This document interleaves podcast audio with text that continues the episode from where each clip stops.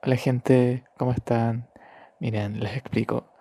Ya que desde el último episodio el mundo llegó a su fin y la humanidad comenzó su inevitable extinción, tuvimos unos problemas para grabar, ya que eh, hay distanciamiento social, como todos lo saben, y no podemos usar los equipos.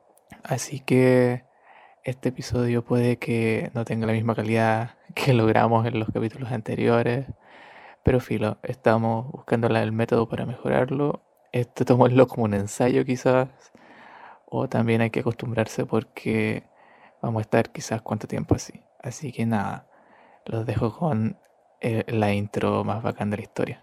Fuera del mal podcast, llama a tus amigos, vamos a tierras muy lejanas. Contigo el viejo y se va el pelado, y diversión siempre tendrás, solo en el podcast. Estamos oficialmente grabando. Uf. Uf, ya, ¿cómo empezamos esto? Ay, la pregunta de siempre. eh, Es bacán que ya empezamos así. Sí, no, sí, sí, sí, pero eh, yo tengo una reflexión. Dile reflexión, por favor, ilústrame. ¿Te acordarás de mm, el nefasto capítulo que hicimos hace un tiempo del que eh, del que tanto nos vanagloriamos? ¿Mm? Eh, lo grabamos un domingo y eso claramente influyó en el resultado y decidimos como equipo no volver a grabar nunca más un domingo. Pero quién iba a pensarlo que ahora todos los días son domingos. Como chucha vamos a poder grabar un capítulo bueno de nuevo. ¿Cómo? Por un momento pensé, dijiste así como, y aquí nos vemos grabando un domingo. Y me, me pregunté así como, ¿qué día estamos? Pero bueno, Solo hay domingos. sí. Y Este es- próximamente solo 10.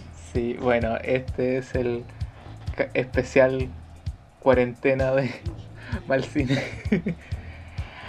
Aquí en la vida coronavirus. Que ahora esta es nuestra vida, al parecer. Esta es la vida que, no- que nos toca, que merecemos, parece.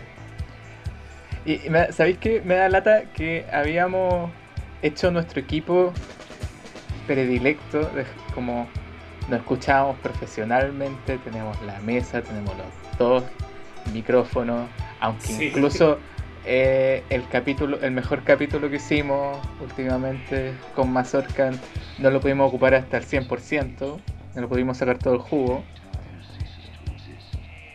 Pero bueno, la cuarentena es más fuerte. el, el- el ego se te va a la mierda, ¿cachai? Cuando tenías un equipo con tus micrófonos, recibía al invitado, ¿cachai? Con bombo y platillo, y ahora Este, los dos sí. China nos en la está pieza. castigado, nos está castigando por querer acercarnos demasiado al sol, al sol podcast. ¿cachai? Sí, po. Y, y si esta grabación llega a ver la luz, ustedes nos ven vestidos de, de arriba co- como bien, como No. personas des- decentes, pero de la cintura para abajo, Discúlpame, yo quiero felicitarme Oh. hoy porque me puse ropa. Estoy con pantalones y todo. En serio, claro, significa mucho estos días. ¿Cómo has estado? eh, igual que todo Chile, eh, con mucho, eh, no sé, con los estados como alterados, como con eh, pena, incertidumbre. Es, es brígido como que ya grabamos un capítulo donde se había acabado Chile y ahora tenemos que grabar uno donde se acabó el mundo. Sí, la cagó. Sí. Como que el mundo no quería quedarse atrás. Eh, así que nos aquí dándolo todo. Ah. Ya, no- ya no sé, yo supongo como que ya vamos a tener que acostumbrarnos a grabar así, como porque ya tenemos que acostumbrarnos a vivir así. Como Sí, pues además, ahora todos hacen live, weón, en las noches. Eh, todos de repente son expertos en yoga, weón, en macramé, en, en toda un montón de disciplinas, weón. ¿Cachai? Que ahora mi ejercicio es este. Yoga con gatos. Eh, Concha de tu madre. Es un libro que me regalaron para Navidad, así que supongo que ahora es el momento para ponerlo en práctica. oh, qué weón. Lo divertido es que sin gatos. eh, es como que todas las posiciones están inspiradas en gatos. Ah, ya, yo pensé que como que tenían que incluir al gato en No. la. No, como es la el, rutina. el yoga fome. es el- no es el yoga divertido con gatos, es el yoga fome sin gatos. Ay, qué terrible, weón. Bueno. ah, Y también se pone complejo esto de, de- de un podcast de cine, porque dentro de todas las cosas que se acabaron en, el- en este mundo, Mundo. eh, en este mundo que nos, que nos toca vivir ahora, se acabó el eh, se cine. acabó el, el cine. Sí, pues. Nos perdimos Mulan. Es como el No, menor de los problemas. No nos perdimos de tanto tampoco. ¿Sabes que igual? eh, ten- igual estaba curioso. Siento como que de todos los remakes que pudo haber hecho Disney, este podía ser el más interesante. Pero ya no lo vamos a saber. No. Y tampoco lo vamos... Bueno, y si sale no lo vamos a poder ver nunca. A menos que... No, mi con mi hermano pensamos como que cuando lo estrenen en China, porque ya Sí. en China están retomando todo, no sé cómo.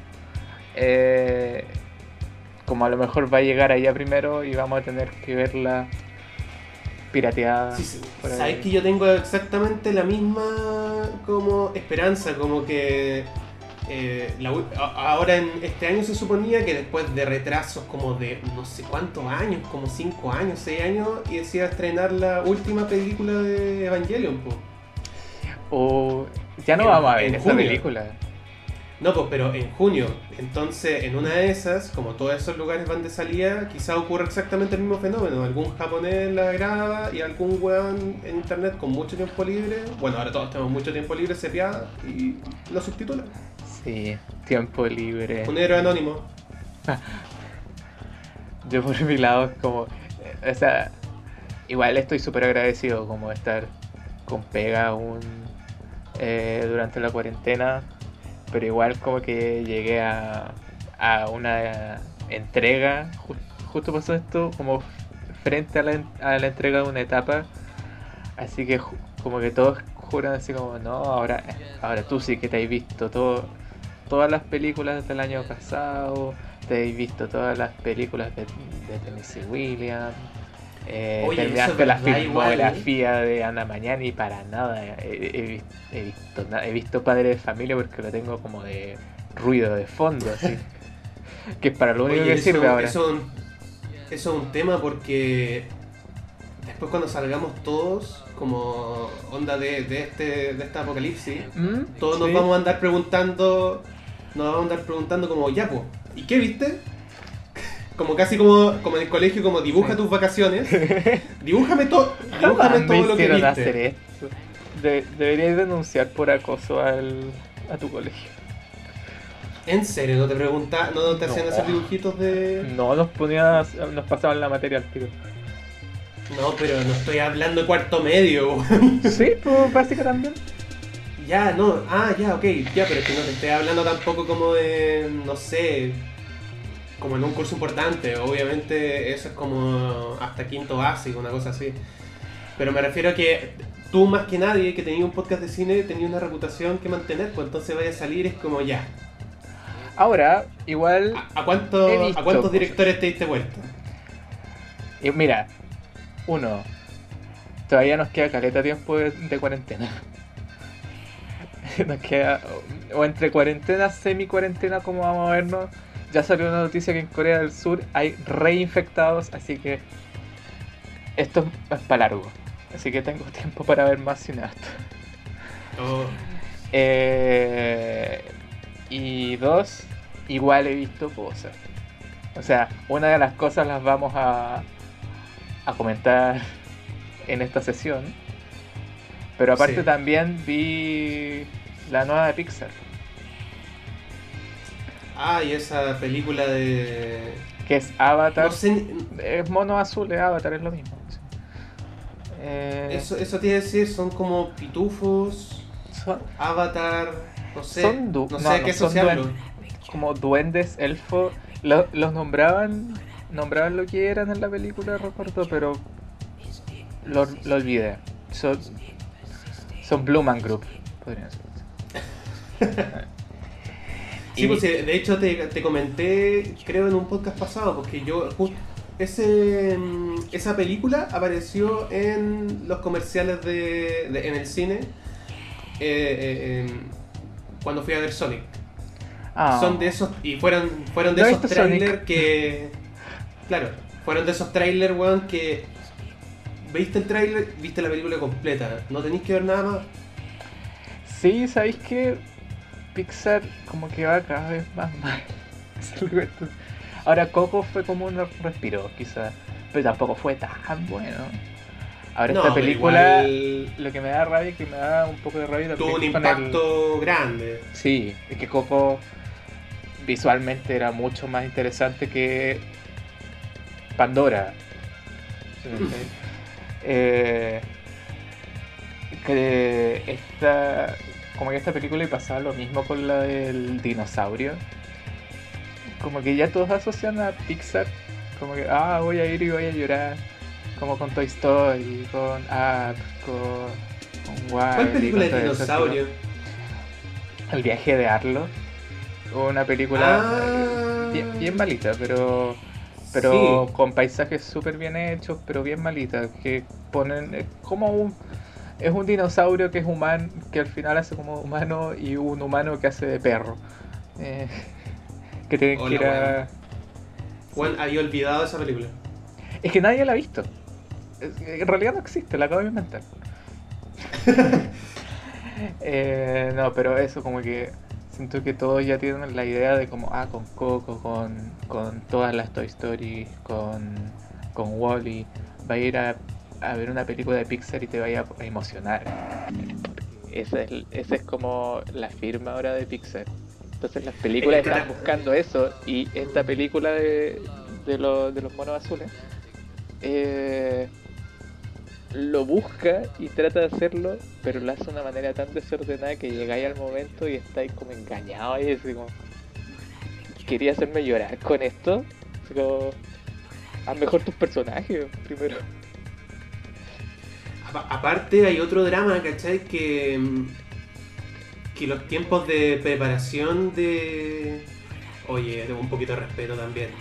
Bueno, disculpa, estoy invitándote a mi casa y me decías, pues, mira, tengo acá, incluso, Se acaba, se acaba de sonar. incluso tengo aquí Mal chileno se acaba de sonar. Sí, eh, para los que están viendo el streaming, que no es streaming, va a ser una grabación de YouTube, si es que funciona esto. El oso de mármol que me dieron en el Festival de Berlín por el mejor podcast por Cats. Ahí está. En, los en los Ratsis. Ra- En, en los Ratsis nos dieron ese premio. Yo igual, igual iría a aceptarlo, me encantaría que me dieran un rat. Eh, ni, da- y ni siquiera, y ni siquiera lo compramos afuera. Me- me- en la me- entrada. estoy en Chile esa. Claro. No, pero sobre Tsunami es que, es que igual ya, ya es otoño, ya empezaron a bajar, llegar las alergias de, de mm, temporada. Claro. Lo que te decía de Pixar es que tiene una filmografía que igual no es tan tan vasta como Disney y se toman su tiempo dentro de los, de los plazos de las producciones. Tienen periodos de producción y postproducción súper grandes. Entonces también ahí generan como una expectación eh, bien como importante en relación a, no sé, una película de Disney X genérica que salen mucho más seguido. Más ahora, ¿cachai? Con todas las producciones de Disney que están saliendo como, weón, a cada rato, como sale un Avenger y otra producción de Disney, ¿cachai? En paralelo y todo lo demás. Eh, pero bueno, Disney ya es una parte de nuestra historia, ya que tiene todo. Estoy como pendiente del celular, espero como que esto quede en la grabación nomás. Que tuve que cambiar como el- el- la parte de almacenamiento de esto, así que y ahora voy bien. Loco, tú te, tú te estás preocupando por eso y yo estoy preocupado porque mi celular estoy seguro que se va a derretir. Está hirviendo. Esto vamos a tomarlo como un ensayo. Como. Se, está- se está fundiendo con mi notebook ahora, el celular. Ya, mejor pasemos como a lo que nos, a lo que nos convoca. The Lighthouse. ¿Viste The Lighthouse, verdad? Ah, no. Eh, sí, pues obvio. Eh, The Obvio que sí. Es- Esta película bacán que la nombré como una de las mejores No. películas del año. Nunca tan mediocre. La, la tenéis puesta en el, note, en el note mientras hablamos. Claro, estoy, estoy buscando en el rincón del vago un resumen. Ay, eh, empecemos más o menos como contando a quienes no las han visto, que, que igual fue, e- e- era una lata como eh, el, el empezó a darla cuando empezó, cuando justo como unas semanas antes de la cuarentena. Entonces, pucha, ojalá hayan alcanzado a exhibirlo alguna vez, porque realmente una de las mejores. Quizá una de las películas de la década, así como para recordarla.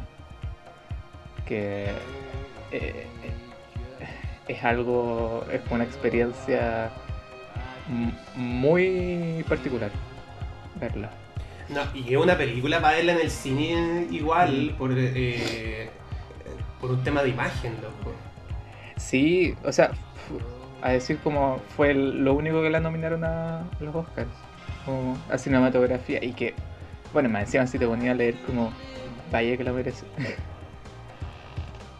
No, sí. Se farrearon unas nominaciones ahí en cuanto a mejor actor, pero bueno, ya que se lo va a hacer. Los Oscars son Aparte que, malos. así que- que, la película en sí eh, está ya en blanco y negro todo, pero no es un, un blanco y negro digital. No, pues, Eh, película. Ocupan len- claro, y ocupan lentes de la época que los tuvieron que adaptar. Eh, hay todo un rollo ahí detrás. Hay, hay pega. Sí, hay- hay, pega. Sí, y hay, Hay pega. y hay talento también.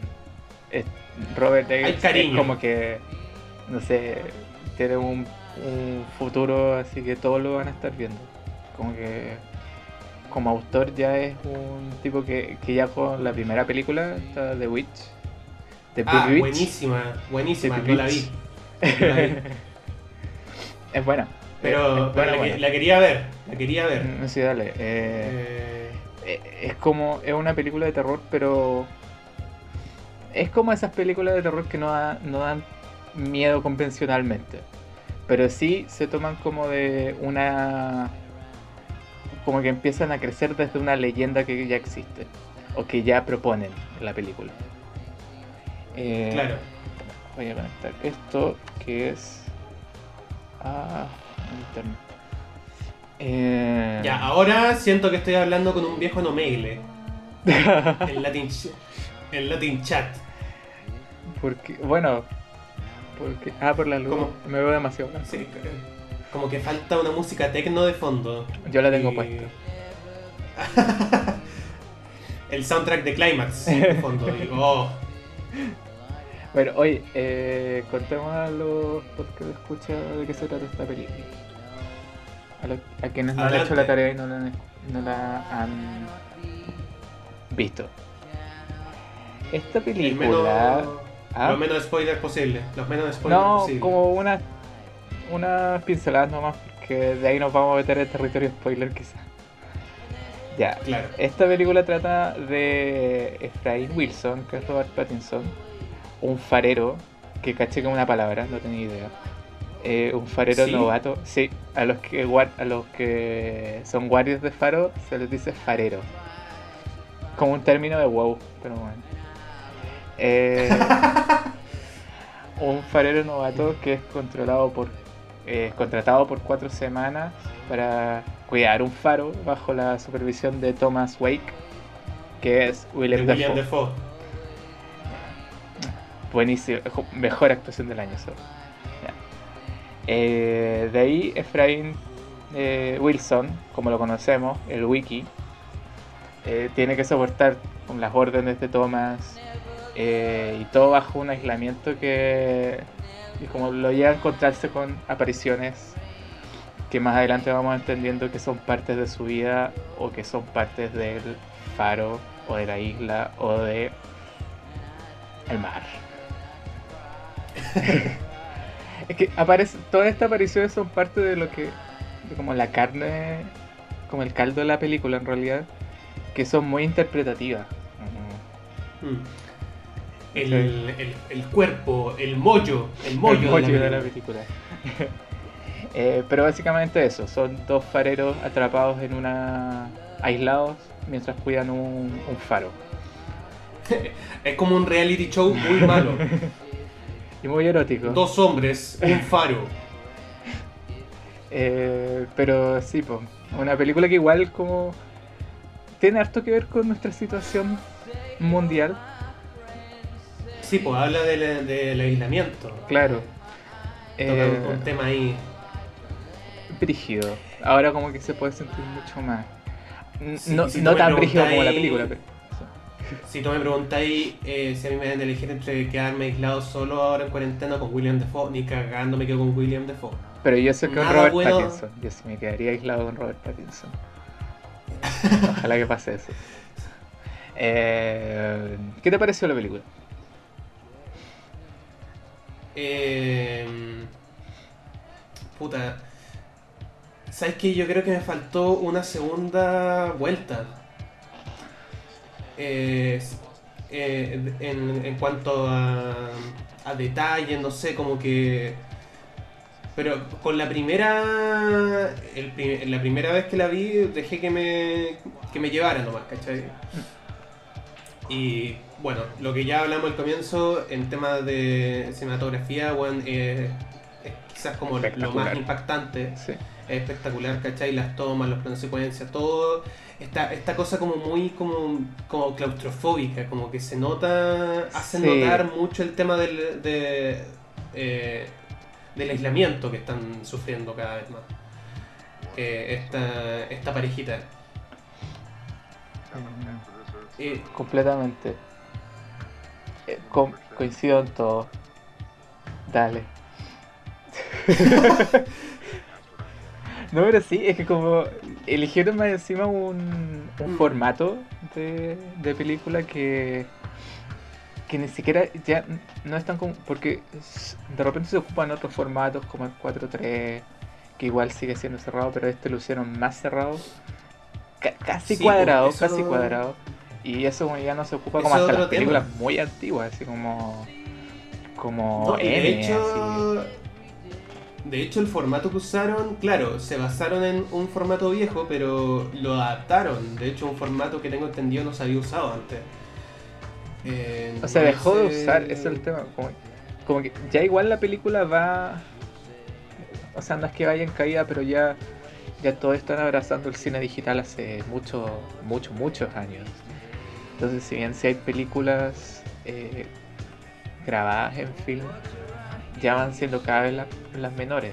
Y, más encima, si es que le vaya a agregar otro tipo de otro tipo de película, otro tipo de formato, ya es como una proeza. sí. Eh, pero, o sea, más allá de la técnica de esta película que es súper que es como súper aplaudible, eh, ¿qué te pareció en cuanto a la historia? ¿Entendiste algo? eh, Porque esta película ha, ha, hecho como hartas eh, teorías. Porque no, sí. buscáis The Lighthouse y te sale Watch Moyo, te salen eh, eh, mil de españoles. Eh, yo te voy a explicar de verdad lo que se trata de Lighthouse. Y lo divertido es como que. Un clásico video de YouTube así como. Al fin, final revelado. El director habla. Y como que en realidad me fui viendo como todas las teorías y en realidad muchas son muy rebuscadas, encuentro. Como, igual hay mucha, muchos recursos y muchas apariciones que, que parecieran como codificar ciertas cosas, pero al final como que todos eh, como eh, se toman de eso para armar toda la película, ¿cachai? Como que, Sí, como que ya es una representación del mito de Prometeo, que, que Thomas y Efraín en realidad son la misma persona. Eh, que, que en realidad esto fue una historia contada desde el prin- que el final en realidad podía ser el principio. Una cantidad de, de cosas que solo se tomaban desde la desde estas imágenes eh, para hacer teorías, como casi teorías conspirativas, pero que igual te, te decían algo, todas. Y No, encuentro claro, que es entretenido que, que una película eh, te llegue a hacer tantas teorías.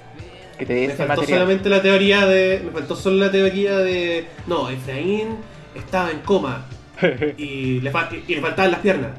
Como una cuestión así, ¿cachai? Y la pregunta, ¿qué, Y todo fue un sueño. ¿Qué significa Todo el fue un faro? sueño. Y el faro significa esto. Como, no, sí, ¿qué, hay, qué, hay- qué había en el maletín de Marcelo Wallace? ¿Qué, qué era la dice? Como que de repente todo se perdió. O sea, no era perderse, pero era como volcar toda la historia en eso. Era como perder una historia de aislamiento, eh, dominación y mitología marina, que era como todo lo que llevaba, eh, lo que llevaba toda la película. Y que es lo más... que ahí está la carne, según yo, de la película. Sí. Yo me sentí bastante estúpido con muchas teorías. Como que. O, o sea, algunas dije ya. ¿Para Ya, qué? qué wea. así. ¿Para qué? Pero otras, pero otras yo dije, de verdad me sentí muy weón porque no había pensado en muchas de no había pensado en casi ninguna, como que Pero es que igual es una película complicada de ver. O sea, más encima de- que todo Como el que diálogo que me es muy antiguo, muy anticuado. sí, pero sí, pero sentí que me como me sentí tan tonto que sentí que en realidad vi como un salvapantallas por una hora y media, ¿cachai? Oye, es como, es como Star Wars. A, ese, a ese nivel, claro. Eh, o sea, igual yo la vi como tres veces en realidad. O sea, la vi la primera vez que la vi cuando, que- cuando logré bajarla, porque aunque no creáis, igual esta película, bueno, esto lo supe después, pero esta película igual está inspirada en, en un hecho real. eh, No, sí, que sí. pasó en el Sí, lo, lo- no me acuerdo en, en- Ga- eh, Reino Unido no sé algún algún faro de Reino Unido y, sí, pues sí lo leí. Y no, pero lo divertido es como que ya se inspiraron esto, pero hay otra película de un faro de, sobre esa tragedia que se llama The Ah. Lighthouse, que es del 2016, una película de la, de la BBC. Y, y lo divertido es que veis la portada, veis hasta la tipografía, eh, es, es muy parecida a, a- a- como toda la estética de la película de Robert Eggers. Ahora, igual está a color y es como con más efectos especiales y como se nota que es como una película un poco más convencional. Pero el tema es que cuando la estaba buscando me parecía esa y, y todos los links eran de esa. Eh, hasta como que Oh, llegué a la lata. mitad de- del año recién ahí como caché bueno en historia que, que ya la habían se había pi- pirateado en HD. Y ahí fue como ya, ahora le damos. Y esa fue la primera vez que la vi. De ahí las otras Bueno. veces las vi porque teníamos que hacer esto y teníamos que comentarla y, y hoy encantado la veo de nuevo. Y tú me decías, y, y dentro de todas las, de las teorías y de las interpretaciones que tenía esta película, había una que tú me decías que era la que más te llamaba eh, en general. Que como dejando de lado todo este tema como de, de los mitos, eh, eh, los temas como los Lovecraftianos de la película, Claro, sino que claro. el tema más bien de La el masculinidad. tema que aborda, claro, la masculinidad y el homoerotismo que tiene. Sí, encontré muy extraño que no, la primera vez la vi. Esta película igual es bien erótica. encontré. No sé si bien erótica, pero no me esperaba algo así. ¿sí? Como tanto tentáculo, tanta masturbación. eh, es más, hasta hay una teoría como que decimos ya. eh, Thomas Wake y Efraín Winslow y Winslow son gay, son gay. Así, Como, como ya los árboles, los árboles ya no dejan ver el bosque, yo creo, si te ponía a hacer. Pero sí hay un tema que lo, lo hablo como la masculinidad porque eh, siempre se notaba una. Había una relación muy eh, jerárquica entre ambos, que uno era como el, superior y otro era el novato que empezaba. Y, había todo un juego como de querer siempre dominar o al otro o al faro, ¿cachai? Y, y bueno, y eso de repente se iba perdiendo entre medio cuando se veían aislados. Y de repente volvía a surgir por, por ciertos otros puntos, ciertas otras eh, verdades que, que aparecían durante la película. Eh, entonces eso como era, como una mirada como bien eh, interesante como al aislamiento entre dos hombres marinos, que más encima así los marinos son como como de un imaginario masculino súper grande. Estar los dos aislados Sí, en un alta. Alta heteronorma, alta misoginia. Aunque igual De hecho, Thomas Wake de- se refería a Robert Pattinson como bonito como una pintura en ciertos momentos. Es que, claro, es que para allá, eh, eso iba a comentar de que, mm, además de lo que transmitían, habían eh, como guiños muy, muy literales en realidad, de cómo él, él siempre trataba a Pattinson como, como recalcaba mucho su belleza, su juventud y... eh, eh, también el, el hecho de que Pattinson como que le, le recalcaba eh, que él no era la esposa de nadie, ¿cachai? Claro. Cuando le exigía que tuviera todo limpio, ¿cachai? Casi como, oye, pero en la mesa, como pórtate así, toda la cuestión, como, bueno, yo no soy la señora de nadie, ¿cachai? Como recalcando ese estereotipo también machista, eh, que las mujeres tienen que estar en la cocina, ¿cachai? Haciendo los quehaceres y toda la cuestión. Eh, y también todo esto de que además em, eh, la representación que tiene el, el- el faro es un pene. ¿Cachai que igual Hecho, como que está ar- ar- al final, archi- al final igual termináis llegando y- como a todo esto, a estos puntos que, que es como, ah, esto es simbolismo, ¿no? Porque todos los que tomaban de repente la, la teoría como de que esto era una reinterpretación de, del, del mito de Prometeo, que el faro era el fuego de el Olimpo y, y que Winslow lo quería robar, ¿cachai? Y que después terminaba siendo castigado. Aunque igual al final sí había como una referencia directa a Prometeo, pero pero uno igual sie- siempre como que cae en muchas de estas imágenes como el faro es un pene. Eh, Winslow representa como la subordinación de la mujer, de, del rol femenino. Es como imposible de repente caer en esa película. Es que igual siento que una buena película como te, te presenta todas estas preguntas. Sea, no te las presenta, pero te hace preguntarte todo esto. Al no ser tan explícita. No, claro, o sea, eh, es una es una de las eh, el mismo director eh, comentaba eso, pues, ¿cachai? Ah. Que, que, era, era absolutamente deliberado, como bueno, como muchos directores últimamente, como es, es, meter como mil referencias dentro de la película para eh, lograr en el fondo que la película tenga tantas interpretaciones como le sea posible al espectador. Y a veces aparecen incluso muchas más teorías dentro de la misma, de- a- alrededor del film que ni el mismo director eh, las tenía contempladas. pues. Quizás estos son todos guiones de lo- Mojo para después tener que explicarlo. O te cachai, es una colusión. Es una colusión. Mm. Eso. Oye, ¿y cuántos peos contaste en la película? Pero sa- ¿sabes que no...?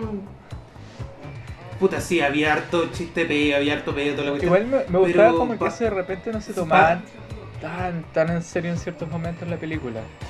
Como que dentro del Pero aislamiento... pasaban colado. ¿Cómo? Ah, pasaban peos. colado. Pasaban colado. Los... Sí, no... No, no era como esperar como, Como una haber talla estado, ¿no? para eso, sí. Pero sí como que igual es como verlo un poco más del aislamiento que que no es todo tan serio de repente, ¿cachai? Como... No, si tiene esa, esa gracia de, que de que tiene como el alivio cómico cada cierto cada cierto tan, cada tanto, así como es como la escena cuando eh, cuando Thomas el viejo Thomas Wake eh, se le lanza como por así decirlo la maldición. Eh, cuando se ponen a pelear y al final termina así como ya si me gusta la si, si me gustan tus lagostas me gusta tus lagostas entonces como se va moviendo entre esta seriedad y esta sobre seriedad que se le da en la película porque es un diálogo muy decimonónico, así, casi como toda una poesía lo que están, lo que sobre todo Thomas Wakes anda diciendo, como que hace referencia a, a, mucha mitología marina, como eh, al fondo que va a llegar al, al casillero de David Jones y al Fiddler's Green y te, y te tira como referencia a Poseidón y a Prometeo. Sí, es como es como una, una, una, hecha, una hecha de foca que te mandaría a un cangrejo. Eh, así, como... ¿Has visto todas las ediciones en YouTube de, de, de Lighthouse, pero editado como Esponja? O como la intro de Esponja, pero con escenas de The Lighthouse. Es bacán. Eh, han hecho oh. muchas conexiones entre ambos. Como por la. Igual Esponja ha tenido como clara referencia a mitología marina, entre Don ah, Cangrejo. Obvio que sí. De David Jones.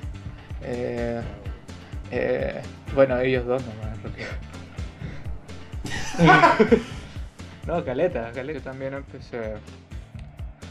Eh, COVID Life. Eh. si en algún momento hay alguna pausa o como escuchan un cambio de calidad, es por el coronavirus nomás. No tenemos nuestros micrófonos. Eh, pero bueno, igual esta pausa es como bueno para, para hacer la pregunta ya. ¿Cómo, ¿Cuántas estrellas le pones a esta película? ¿Cuántas estrellas? Sí. Eh, puta, igual como te dije, me faltó verla una vez más. Pero no creo mm. que. No creo que vaya en desmedro, ¿cachai? De la calificación el verla de nuevo como. Como, oh, me fijé en ese, en ese error, ¿cachai? William Defoe, no sabes actuar. Robert. Pattinson, vas a ser un pésimo Batman. Eh, y no, es peor cuando la veis de nuevo, empezáis como, como a ver más cosas todavía, así como, oh, no me había fijado en esto. Como no sé si cachaste como que, o sea, toda la película eh, es entre comillas del punto de vista de Thomas Winslow. Ay, perdón. Eh, oh, spoiler. Oh, no. Efraín Winslow. eh, que mm, está como que siempre se cuenta desde la mirada, siempre lo van enfocando a él, excepto como por tres escenas nomás y todas tienen que ver con un poco como con el recuerdo que tiene Efraín.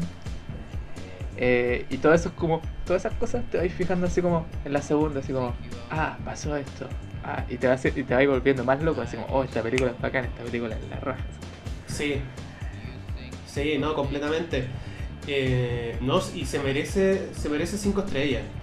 Yo creo, se merece las cinco estrellas. Eh, me da lata de que no le hayan dado eh, más, más como espacio eh, el año pasado. Eh, dentro de como los rankings que han habido, siento que merecía mucho más en parte. sí. Y es que igual las películas de, de A24 como que les pasa eso, todavía no no tienen una llegada muy fuerte dentro del mainstream. Y A24 saca muy buenas películas, entonces. Eh, oye, paren, es, como la, salvación del cine. Paren la weá. Yo creo que a lo mejor eso. Es que igual sigue siendo más distribuidora que productora. Claro. Pero como de a poquito se ha hecho un nombre, como Moonlight ganó el Oscar, como que eso le principio caleta. Eh, Igual casi todas sus películas que también están distribuyendo, produciendo, han llegado a Netflix. Entonces como que de a poquito se han hecho un nombre más allá de de como los círculos de, del alto cine, Sí. del que somos parte. Y, y ya paremos también con esto de andar eh, criticando tanto, eh, chaqueteando tanto con el. Con Pattinson, weón. Eh, como quedarnos todavía con esta visión como adolescente de lo que fue él en Twilight. Sí. Eh, o sea, yo no. No. pero, Pero- el público en general, como que le hizo Sí. mucho daño a su imagen. Y porque Es que, eh, es que Twilight fue fuerte, po, No, fue, fue- fue grande, sí, fue grande, fue gigante. fue gigante, le hizo daño mucho a mucha gente. Hizo daño a mucha gente. Sí. Pero, pero igual eh, Pattinson ha, ha sabido cómo moverse de a poquito. Como que ha hecho como hartas películas como eh, históricas. Hizo incluso a Dalí en una adaptación de como la vida de Dalí y García Lorca. Sí, Eh, salió en, en Good Times, que es del director del, de Diamantes Bruto. ah, Uncut Gems. oh, se me olvidó. Sí, se me olvidó el nombre del español. Sí, ese tipo de persona. y. Y nada, como que de a poquito también como ha, eh, ha sabido elegir más o menos hacia dónde irse. Hizo Cosmópolis también. Eh, entonces como que si bien le, has- como le ha costado salirse de ese, esa cruz que ha sido eh, eh, ah, Crepúsculo, como de a poquito ha sabido elegir sus proyectos, ¿o no? Eh, sí. Eh, y sí, yo también le doy 5 estrellas a la película. Además, eh, son como de las tres películas que les doy 5 estrellas en el blog eh, el año pasado. Ah, ya, de Ya la. se me olvida que estamos en 2020. Sí, igual siento que Parasite la considero como la mejor película del año pasado, pero esta película igual 5 estrellas, es que, o sea, es una broma, ¿qué es esto? Entonces sería Parasite, The Lighthouse y Cats, supongo. No, Cats, Parasite, Ah, ya. Lighthouse. ya. No, la, eh, ah, había dejado monos eh, de Lighthouse y Parasite. Oh, monos, weón. Sí, así lo había dejado más o menos, sí. Igual como que la estaba viendo y quizás pueda que como la, la reemplace como con con Uncut Gems. Pero creo que no, todavía, no lo sé. Eh, No se lo merece. ese Diego todavía no toma la decisión. No sé, es que igual se lo merece. Pero en fin, eh, una de las cinco estrellas se la doy a, Es que también, a las langostas de Willem Dafoe. también le hizo harto Eh, daño. Que te digo que también le hizo harto daño al cine. eh, nuestro amigo, po, el- del que hablamos el capítulo pasado. Con Son como Ah. niños y, toda esa- esa- y todas esas obras maestras. No, yo. Eh, eh, perdono y olvido. No. Eh, eh, borrón y cuenta nueva para, para Diamantes en Bruto. ¿Diamantes en Bruto era en español? Sí, pues. Diamante, Ya, Diamante en bruto, creo. Sí. Eh, y, y bueno, en cuanto a las estrellas, dos estrellas se las doy a las langostas de Willem Dafoe. Eh, y las otras tres se las doy a al creador de Bob Esponja. Porque aquí había una clara insp- inspiración en Sireno Man y Chico Per se. Oh, buena. buena, weón. Eh, ah, ¿Le voy a asignar tus estrellas a alguien? ¿O es algo que solo. solo lo hace. Lo, lo hicimos como con. con Mazorca y nadie más? Parece que lo quería instaurar ahora como, como parte del podcast. Es que, es, que se la- es que esa idea se la robé a otro podcast. Oh, La weón, quiero apropiar. somos un asco. Eh, Sí. Mm. Hoy no sé, no sé qué se las daría. yo. Le daría alguna a la, a la gaviota. Hoy no hablamos de esa escena de la gaviota. Les daría alguna de las gaviotas. Muy anti-vegan. Muy anti-vegan. Sí, con, oh, fuerte igual. Brígida. Fuerte. Como te agarraba de sorpresa. se- Y la segunda vez también es fuerte, es más fuerte que la, que la cresta. Sí. No, súper fuerte. no, ¿sabes qué? Sí, lo- Yo- yo- de hecho, le daría varias a la gaviota. Le Yo- doy las 5 estrellas a la gaviota. Claro, claro, yo creo que ellas son las verdaderas protagonistas de este. de esta. esta obra maestra. Este Wild Ride. De este viaje llamado Lighthouse. Oye, pasamos. Pasamos a la siguiente tarea. Esta tarea me la diste tú. Y me alegro mucho. Sí. Eh, Tu primera mala recomendación. ah, no, creo, creo que hemos hablado de películas que, que te he comentado yo también eh, en el pasado. La hemos calificado. Ah, no, creo que no. Creo que no. Sí, sí hemos hablado de películas que, yo lo tú. Claro. Pero esto, esto, mira, esta película como nació como porque yo quería verla y es muy difícil de encontrar en internet. Entonces yo, como soy un anciano y tengo eh, problemas con descargar cosas por torrent, extra- soy un viejo que extraña mucho Mega Megaupload. Soy un anciano y tengo problemas. Eh, me estoy quedando calvo y extraño Mega Upload. Eh, y te pedí a ti, eh, la persona más joven que conozco, que me descargara la película Como- eh, por Una persona ligeramente menos Claro. vieja. una persona que se está sorbeteando los mocos en este podcast. Eh, y perdona, los OEs. y, Ah, y claro, La- y logramos encontrar. eh, lamentablemente en internet anda rondando una pura versión eh, que es en, en inglés subtitulada en francés, creo que estaba. Sí.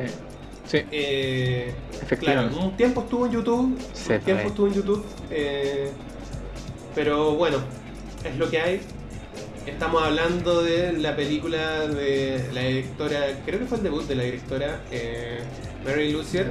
Mary Claro. Lucer. Mar- Mary Lucier. La Mary Lu- María Lucer. La María Bu. La, la balada. O la. La balada de Genesis. Gen- Genesis. Genesis. Genesis. Y Phil Collins. The Ballad of Genesis and Lady Yay. Yay. Hoy no, no hay cómo decir esto de una manera seria. No. No, ese. Ya, ya no estamos en ese barco. No hay cómo decirlo de una forma seria. Y. mm, ¿Cómo explicamos esto? ¿Cómo, cómo partimos eh, hablando de esta película? De este documental en realidad. Mira, en mi. Mira, primero haciendo como un disclaimer que Genesis P.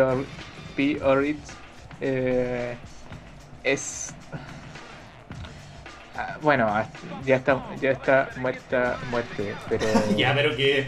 en realidad Pero que, que- pero que se murió, ya, ya sí, murió. pero fue, pero fue como un derrame que te acaba de dar. Fue como. Está muerte.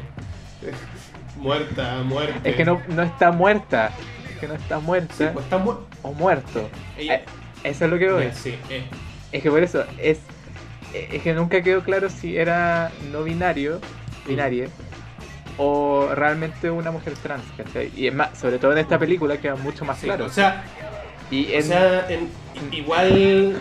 no fue un derrame, fue, fue algo inteligente. Ya. Es que en la transmisión se escuchó como un derrame. Eh, disculpa.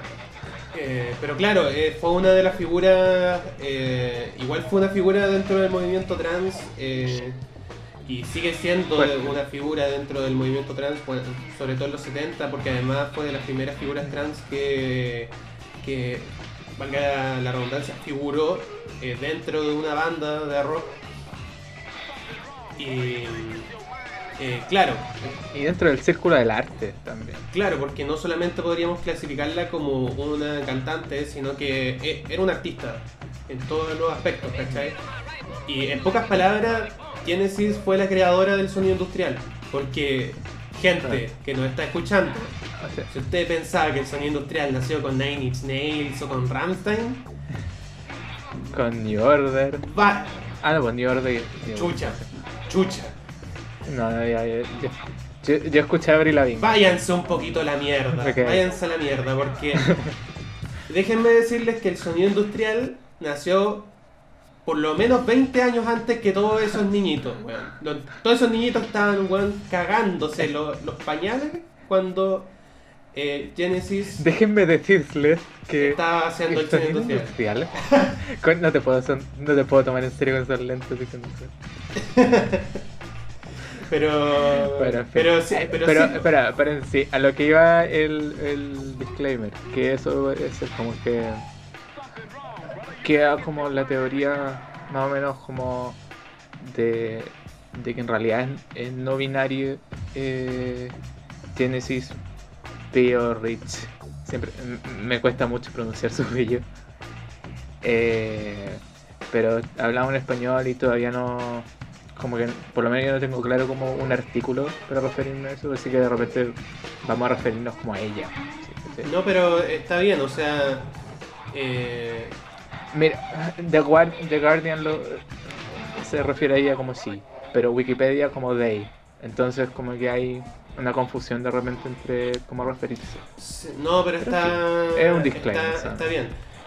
Eh, pero yo quiero hacer como también un, un paréntesis y para introducir a la película primero quiero como hablar un poquito de... Quiero hablar un poquito de sonido industrial.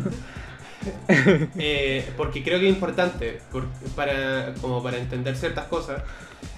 Eh, porque en realidad eh, todo esto como partió más que como un género, partió como un movimiento, ¿cachai? Como hablamos de que era un artista porque partió como un movimiento artístico, como un subversivo de contracultura, eh, que hacía mucho énfasis en, lo- en los tabús de la sociedad británica, pues, ¿cachai? Y hablaba de temas de alto impacto, como, no sé, pues, imaginarios fascistas, pornografía, asesinatos, ¿cachai? Y tenían propuestas de, de shock con alto contenido irónico. Entonces, Como las cum claro, exacto, ¿no? primero Las Claro, po, el eh, Genesis estuvo primero en un colectivo que no recuerdo el nombre, Galaxy algo, Exploring Galaxy, algo así. Y después eh, ella creó eh, Cum Transmission con, con su pareja en ese entonces, que era Cosi, Cosi Fanituti, cosas tan claro. eh, eso. Y de, y de ahí empezaron a agregar esta como coordenada musical. po. Todo esto desde esta lógica como, como muy desde, desde intervenciones experimentales eh, como el happening. No el happening con ja. sino, que, sino que el ha- No te vayas por ese camino. sino por que favor. el happening como, como de improvisación, ¿cachai? Como, Claro. como de sí. corte situacionista, ¿cachai? Como con weas muy cerdas, con eh, eh, cosas como vómito, orina, sangre, ¿cachai? Imágenes como heavy. Muy Claro, disruptivo. y ahí el, en esa época eh, me acuerdo que había leído que un diputado escocés eh, lo había llamado como los destructores de la, de la civilización occidental. ¿Cachai? A los locos. Uf. Y eso le dio más fama todavía. Que de hecho todas esas después, todas esas lógicas después las vemos traducidas en caletas de otras bandas como punk, ¿cachai? También en el New Wave, también en, no sé, pues en bandas como Joy Division, el hecho que usaran como imaginario fascista, ¿cachai? O como trajes militares de repente. eh, lo que pasó como con eh, la banda de Tim Jung que te comenté en un momento también. Todas Sí. estas polémicas, ¿cachai? eh, viene de ahí, viene de esta como lógica contestataria y que hoy igual se ha perdido como, si bien el sonido como industrial se ha mantenido eh, o ha mutado y ahora como que ha influenciado como a miles de subgéneros, ¿cachai? Hasta en el hip hop tenemos temas industriales. Puta, el tema contestatario como que ya no está tanto como esta cosa de contracultura, como que siento que quizás la última obra dentro del mainstream podría ser como el anticristo superestrella, el que de- como de Marilyn Manson. De Marilyn claro, Como quizás como la última obra dentro del mainstream, como que generó alto impacto, como que tiene influencias del industrial. Quizás la última. Pero como Claro. de esa lógica, ¿cachai? Y, y en eso se movía Genesis, po, entre la orina, el vómito, la sangre. Son brigios. La son pornografía. Hay una de las escenas de, de la película que igual iba mostrando todos los vinilos que habían hecho y son Sí, porque Tiene, un- tiene una historia súper grande. Claro, eh, crea, después de Coons Transmission, crea Throbbing Diesel, que es la banda eh, que se le considera como la primera gran banda como de, de industrial. Y de ahí en adelante se separa después la banda y de los mismos integrantes salen un montón de otras bandas que tienen que, que fueron como muy importantes dentro de la escena. Y todo es- todos estos buenos hacían todo hechizo, ¿cachai? Era como, no sé, como sintetizadores de hechizo, agarraban una guitarra, como que, me acuerdo en una entrevista, decía como, no sé, Genesis decía como que eh, Fanny Tutti iba a ser la guitarrista, algo raro en una banda, y la loca como que agarraba la guitarra y era como, "Hmm, es muy pesada. Y agarraban un serrucho y cortaban la guitarra, y bueno, listo, toma. Y tenían como un- una guitarra hecha pico, destruida, ¿cachai? Y, eh, y así hacían su música, como. como de una manera muy como. como improvisada. Sí. Eh, sí, son, son dema- Es que. como no sé, yo me imaginaba que todo iba a ser como en un tema mucho. Bueno, y seguía siendo todo en un tema muy underground, ya sea en Londres o en Nueva York, después cuando ya. ya estaba con Lady, Lady. Exacto. Pero tienen un. Tienen como una. un historial en cuanto artístico gigante. No, tienen. O sea, como, como que tenían como hasta como de patrones, así como figuras súper grandes del arte. Sí. Eh, y como que casi lo echaron de Londres. Pero sí, o sea, bueno, empezando ya era im- impresionante todo ese bagaje que tenían, pero después cuando ya que es a lo que no a lo que va la película, porque la película como que cuenta toda esta Claro, parte. un. Pero sí, como de ya cuando conoce a Lady J y empiezan a, a desarrollar este concepto de la pandroginia. Claro. Como este proyecto de Claro, amor. en, en un momento eh, eh, Lady J le dice como a, a Genesis que es su amante, pero además es como su otra mitad, ¿cachai? Y, y Claro. que por lo mismo, pero que por lo mismo ellos nunca van a ser una sola persona. Y acá es donde ellos toman esa decisión de qué pasaría, ¿cachai? Si fuésemos una sola persona, eh, no metafóricamente hablando, sino que literalmente. Hacer todo lo Claro, posible. entonces cómo, cómo recrearnos entre nosotros mismos para poder llegar a ser lo más parecido el uno al otro. Y acá crean este concepto eh, que se llamó el proyecto Pandroginia, que es, eh, es una de las, Claro. las temáticas principales o centrales del, del documental.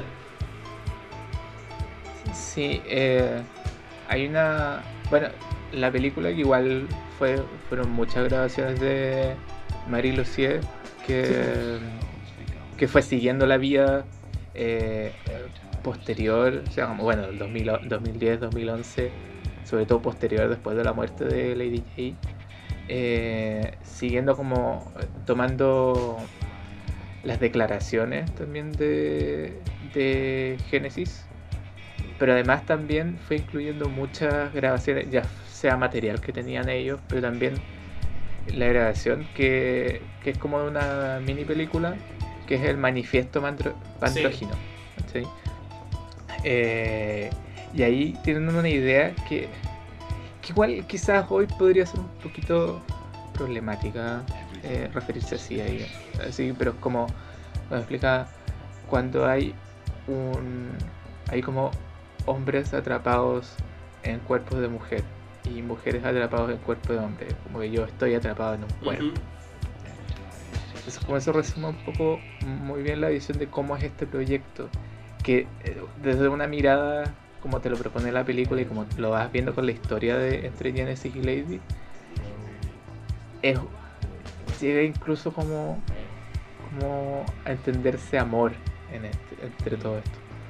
Como más que un proyecto artístico, es como un proyecto también que sale de dos personas que que, por así decirlo, como dos mitades que quieren, en vez de concebir un hijo, como concebir una persona entre ellos.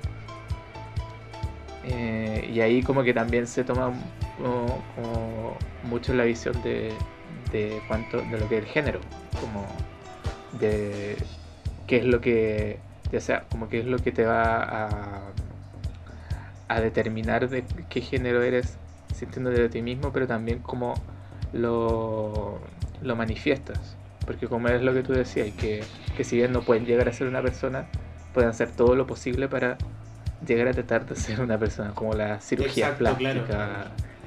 la eh, teñirse el pelo, eh, usar la misma ropa. eh, entonces es extraño, es como un proyecto artístico, pero también es como una decisión de vida. Sí, completamente.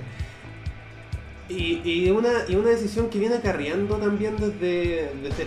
O sea, que no es como que se le ocurrió la locura, ¿cachai? O sea, eh, viene de un estilo de vida bien particular, ¿cachai? Dentro de estos colectivos que tenía Genesis, como que no, no es un... como una loca porque... o un loco cualquiera, como porque sí, ¿cachai? Eh, había, tenían todo un, un trasfondo que efectivamente había un rollo artístico detrás. Tú me dije- hablabas de, eh, de referentes del arte eh, que habían detrás. Claro, hija de perra, incluso ella había nom- Sí, po. nombrado a, a Genesis Pierre entre sus por- ah, a Genesis como como bueno no sé si como una inspiración pero sí como nombrando que hay mucha mucho referente trans y, y drag queen de repente de que no son solo eh, ¿cómo se llama? no es solo Divine ¿cachai? está Genesis están muchos otros que, que existen pero bueno no soy tan, no soy tan cool. Claro. Otra cosa, otra cosa, ¿cachai? Que también hacía énfasis en el. o- o- y, bueno, lo hablaba en parte en el documental. eh, que todo esto venía como de la amistad. Por eso digo que no es como algo como fortuito del momento. Como una ocurrencia que le dio a Lady J, así como, oye, si somos uno. Eh, eh, como que vio Dragon Ball, así, oh, la fusión, weón. Oye, Claro. nena, seamos. Oye, claro. Tú y yo, no solo. Eh, que eh, tenía una amistad eh, con eh, el escritor, el poeta mm, William Burroughs y, y también estuvo en contacto con, con Brian Geisen. Y ellos tenían toda esta lógica del este concepto que habían desarrollado del cut-ups, que también hablan un poco en el, en el documental. Eh, y que hablan como el, que el cut-ups básicamente es como agarrar un, un texto que eh, como preexistente, eh, cortarlo, eh, reordenarlo y darle un nuevo sentido Y darle un significado, y resignificar este, este nuevo texto. Y que es una técnica que Genesis la, como que la aprendió de ellos y fue la primera como extrapolarla a la música y después como que usó Bowie, Kurt Cobain, Tom York, etc. Y, y en el fondo decían ellos, eh, Burroughs y Geisen, que una vez que ellos creaban este nuevo texto, eh, ya no les pertenecía nunca más este nuevo texto, ¿cachai? Sino que eh, ahora se lo adjudicaban como una tercera mente, que es como ellos le decían. Entonces a partir de esta idea del cut-ups, que para eh, Genesis se lo formó como un estilo de vida, como dentro del arte, como que el cut-up se lo usaba para todo, ¿cachai? Y bajo esa lógica dijeron como así como está esta tercera mente, hagamos como un cut-ups a nosotros mismos y creemos un, un tercer ser, ¿cachai? Como apliquemos esta lógica pero a nosotras, como reordenémonos, ¿cachai? Reestructurémonos y partamos de cero para poder tomar nuestras propias decisiones. Porque eso es lo otro que decía, porque Mm. estábamos como muy sometidos como a la a los estándares de la sociedad en la cual nacíamos. Entonces no teníamos poder de decisión. Ahí el, el manifiesto pandrógino igual funciona un poco como un adendum que, que igual por como está hecho el documental y por, por la fecha donde se hizo, como que claro, también faltó la mirada de Lady J. Eso es lo único que extrañé, pero es como obvio que no, que no podía pasar. Mm. Eh, eh, pero claro, hacen sobre todo ahí una un sumario más o menos de las intenciones de que se embarcan en este proyecto. Como que claro, tú decías, hacer un tercer ser. Claro. Eh, y es súper interesante, como yo al principio decía así como, oye, que esto es como Nation y, y nada, era, en realidad es como, como, como tú me habías descrito, pues, como ese documental So, Oh, que. que, que, que igual es, es como algo terrible, pero lo proponen como algo hermoso, una le dan una mirada muy bonita. No es como que esto sea terrible. No, pero. Igual, bueno, Genesis también Sí. tiene, tiene, un pasado que es como eh, eh, problemático, bastante Sí. problemático, pero claro, la, la película se centra en, en el amor que tiene Genesis y Lady y propone este proyecto como un proyecto de, que, que nace también desde, desde el amor que se tienen, Claro. Como al final, el, el funeral de Lady J igual lo encontré como eh, como hermoso, sí, por así decir. No sé si hermoso, pero es como eh, como que te tocaba. Es decir, como que en realidad, qué tan muerto, si es que llegáis a ser un ser con otra persona, como un tercer ser. Sí, pues, ¿O qué tan y se la consideraban ya un tercer ser en cierta medida porque ya una vez Mm. muerta eh, Lady J, eh, Genesis continuó con el proyecto hasta sus últimos días. eh, para él, a pesar de que se había ido su, su pareja, eh, él consideraba de que esto debía seguir, por si al final ya habían superado esta barrera de ser seres independientes, ellos ya eran una sola persona. Claro, qué tan muerta puede estar la otra persona si es que ya son otras. Claro. Eh, es una mirada brígida, realmente. No, no me esperaba y en realidad como me alegro, Caleta, de ver este este documental. Bien. Bravo, bravo sea por esta- No sé, y yo, yo por eso te digo, cuando te la pedí como un viejo anciano, ¿cachai? Puta, no sabía lo que me iba a enfrentar. También, como que la tenía en mis pendientes y, y me llevé grata sorpresa. Aparte que es un género que a mí, a mí en lo particular también en, en el ámbito musical me apasiona caleta y, y me encontré con algo que no que, que no me esperaba ni cagando. A, a todo y a todo esto, Eh. eh, un, como una papita, eh, también ahí cachando que, loco, no tenía idea. Eh, Genesis vino a Chile en un momento como el 2014 a la Blondie con su banda con la banda Psychic no, no con Psychic TV, con un proyecto paralelo que tenía cuando ya creo que ya empezó con Lady J que era eh, The Majesty y en, el, en, el, en, en ese contexto, ¿cachai? El eh, se hizo el Festival Celestial. Y el Festival Celestial trajo a Genesis a la ex cárcel en Valpo para dar una conferencia. La dura. Y dio una conferencia sobre la pandroginia Wow. habló sobre, sobre su pasado con eh, su con Transmit, con, con, con Transmission, con cómo, cómo, el- cómo eran estas lógicas de estos como colectivos en los cuales ellos estaban, eh, eh, su banda y todo el proyecto Pandroginia. Y si les interesa como ahondar más en el tema, eh, está grabaron el, la conferencia. Está, en- Ah, qué bien. está en YouTube en dos partes. eh, así que la pueden ver. Tiene un traductor al lado como que le, le traduce todo lo que dice. Así que es un poquito tedioso por lo mismo porque no está subtitulado. Pero, Ya, qué pa. pero Ya, igual- interesante. Igual, igual que primer mundo, así como anda reclamando, así como, qué paja que tenga un traductor. Qué paja. Bueno, también es una lata porque estamos recomendando de nuevo un documental de que solamente lo hemos encontrado complicado de, en inglés subtitulado en francés. Así que Sí. perdonen por la, por la recomendación, pero hagan el intento. Yo no, Pero bueno, es su culpa por no estudiar francés. Que sea. Yo no soy tan, tan, tan, tan erudito en inglés y lo entendí todo. Lo entendí casi todo. Así que Sí. no es tan, tan difícil. Puede ser un, hasta un ejercicio para ustedes. Y si a alguien le interesa ver la película, eh, le- le- Puede ser un ejercicio de, de, de cuarentena para usted. claro. Si a alguien le interesa ver la- el documental, le manda un, un inbox a Malcine y, y se los manda por. Ahí por, Wii- Claro, por ahí- WeTransfer, no sé. Ahí tra- trabajaremos como. eh, trabajaremos en, para usted. La subiremos como en, en 70 partes en Instagram. Caché que estaba haciendo como eh, espacio para. Porque no sé, pues dije así, ah, si la grabación es muy pesada, voy a borrar hartas cosas. pues. Y dije, ya voy a. Primero voy a pasear la papelera reciclaje, que creo que así se llama. Eh, y.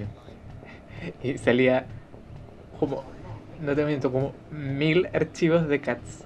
Porque era cuando te lo, lo particioné para mandártelo. Oh, Lo particioné no. por, un, por un kilobyte. ¿Cachai? Entonces salieron mil copias. Ah, enfermo culiado. Se me fue, pues. Bueno, ¿qué se le va a hacer? Eri, Oye. loco, eh, erís como el. Erís como un weón, no sé, un usuario de Taringa, hijo, muy hijo de puta, que como que subía películas, pero en vez de subirlas como en cuatro partes, en cinco partes, las subía como en 80, veinte. par- en 80 partes. Ya, nunca me tocó una, una persona tan mal, con tanta maldad, pero. Pero bueno, es que soy muy volado también, ¿no? Que entre un mega y un kilobyte, bueno. Oye, eh, ¿cómo calificaría esta película? Eh, pucha, yo desde el corazón le pondría 5 también. ¿Sí? Sí. ¿Ya?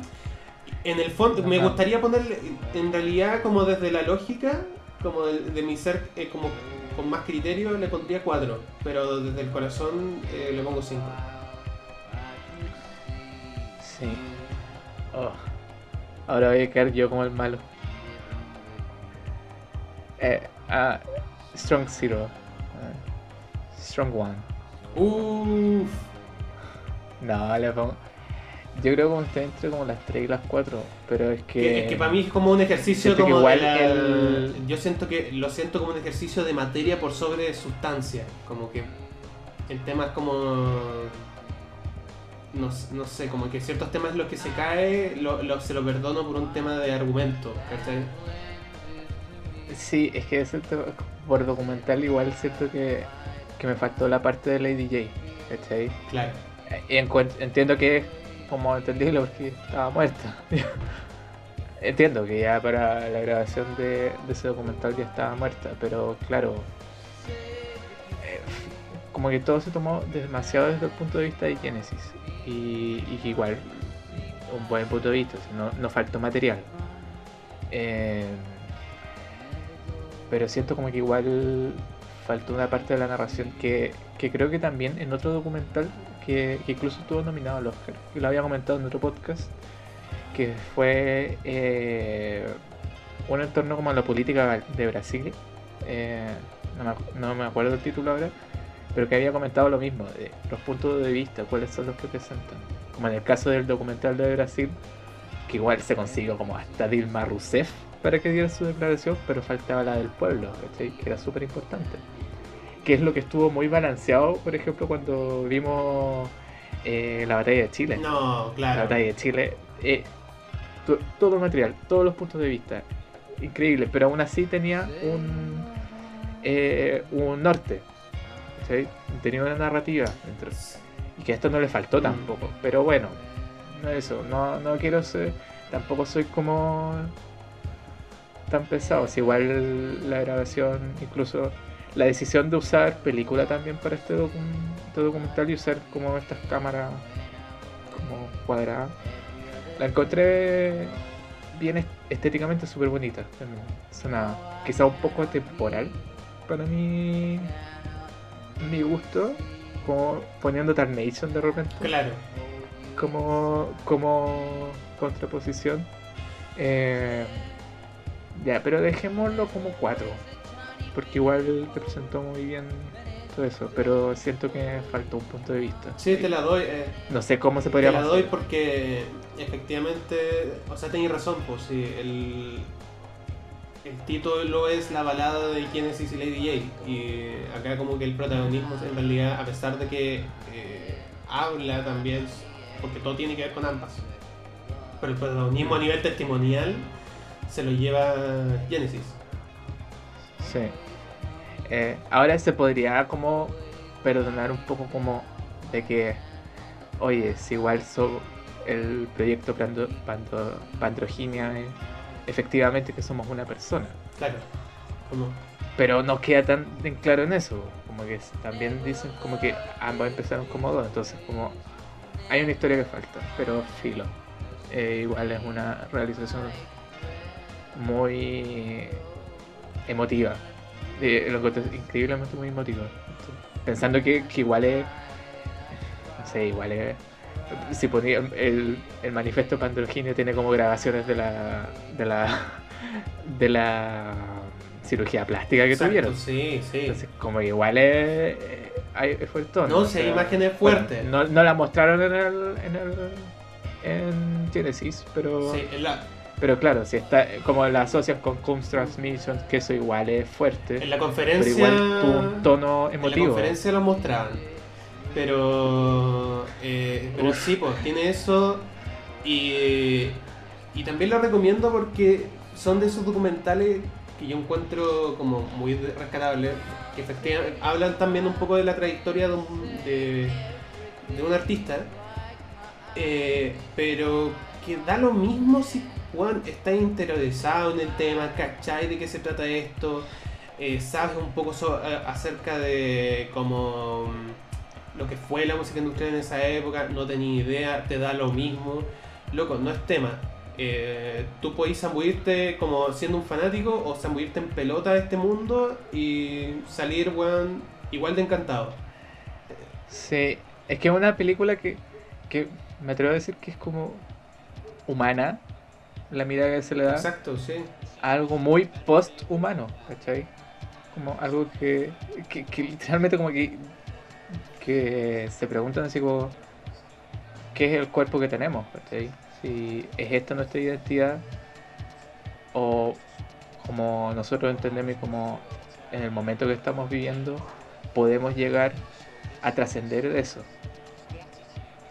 Es como una mirada igual que te hace preguntas y eso es lo, lo rico de, de cualquier película, de cualquier documental también. Claro, un documental es mucho mejor. Sí, por, lo, por lo mismo yo los invito a ver el, el documental, a empaparse de esta otra visión que ustedes pueden pensar, ah, esta persona está, esta persona Sí. está chiflada. ¿Cachai? O... Mira, yo la iba a ver un día en la noche y, o sea, un día en la noche, la iba a ver en una noche eh, y la primera escena me dio miedo porque me recordó a a, a la morsa. Sí, obedece a la morsa.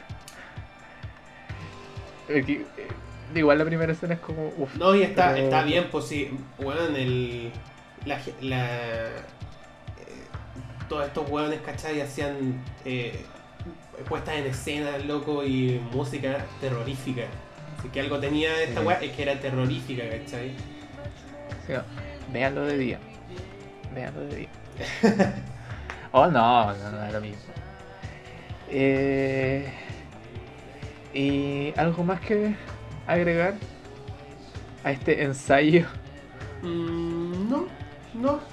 Estoy contento con, eh, con que hayamos hablado de, esta, de este documental que es muy lindo eh, Mm, y, y creo que todos deberían verlo. Sí. Próximamente, So Oh, en, la- en el cine. Deberíamos tocarlo en algún momento. Porque no lo he revisitado. Y me gustaría, a lo mejor ya no lo encuentro tan, tan lindo como antes, pero quién sabe. sí, polémico, es polémico. Sí. O googleen, go- hagan, hagan la tarea ustedes, googleen Sí. So y van a darse cuenta que eh, lo conocen bastante bien. Aunque no sepan de qué se trata, lo Sí, conocen bastante bien. Es un- Todos saben qué es, pero como cuentan esta historia es lo como el caldo de la película. Eh, y nada, pues espero como que toda esta grabación haya salido bacán. Al menos como tenemos material para, para YouTube. Mm. Eh, Y vamos a ver cómo seguimos estas sesiones eh, en el futuro, porque lo más probable es que nos vamos a volver a, a grabar con el equipo eh, normal En mucho tiempo. en un buen sí. tiempo. Eh, y pero al menos si es que resulta bien y si podemos desarrollar una buena dinámica acá, sería más fácil invitar a gente. Sí, eso eh, no- nos facilita mucho las cosas. eh, Puede volver más claro, cerca. en un futuro. O puede volver el Guti, quién sabe. Claro, pueden volver los dos. O ninguno. Uh, qué locura sería tener a esos dos hueones ahí. Conflictos. Bueno, Peleas. eso. Y mucho más. Ya. Entonces eso, po. Eh, seguimos en Spotify, en YouTube. Eh, quédense en las casas. Lávense las manos. Eh, y estamos todos así. Nada que hacer. Cuídense mucho. Chile, cuídate mucho. Eh, sí. Así que ya, pues. Chao desde la distancia también, o sea, te echen de menos. Oh. Chao. Chao niños. Bye.